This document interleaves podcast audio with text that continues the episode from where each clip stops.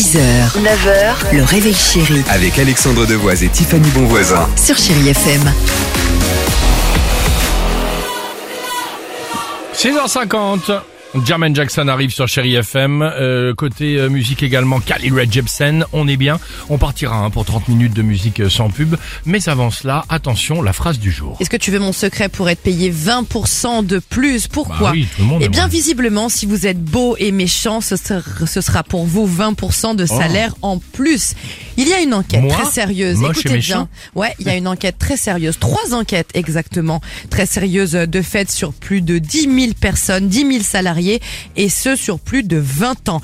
Enquête relayée ensuite par le très sérieux Wall Street Journal. Donc écoutez bien, par exemple dans cette enquête, ils ont demandé à des gens de se mettre dans la peau de recruteurs qui ont reçu des salariés. Ils ne savaient pas du tout sur quoi l'enquête portait.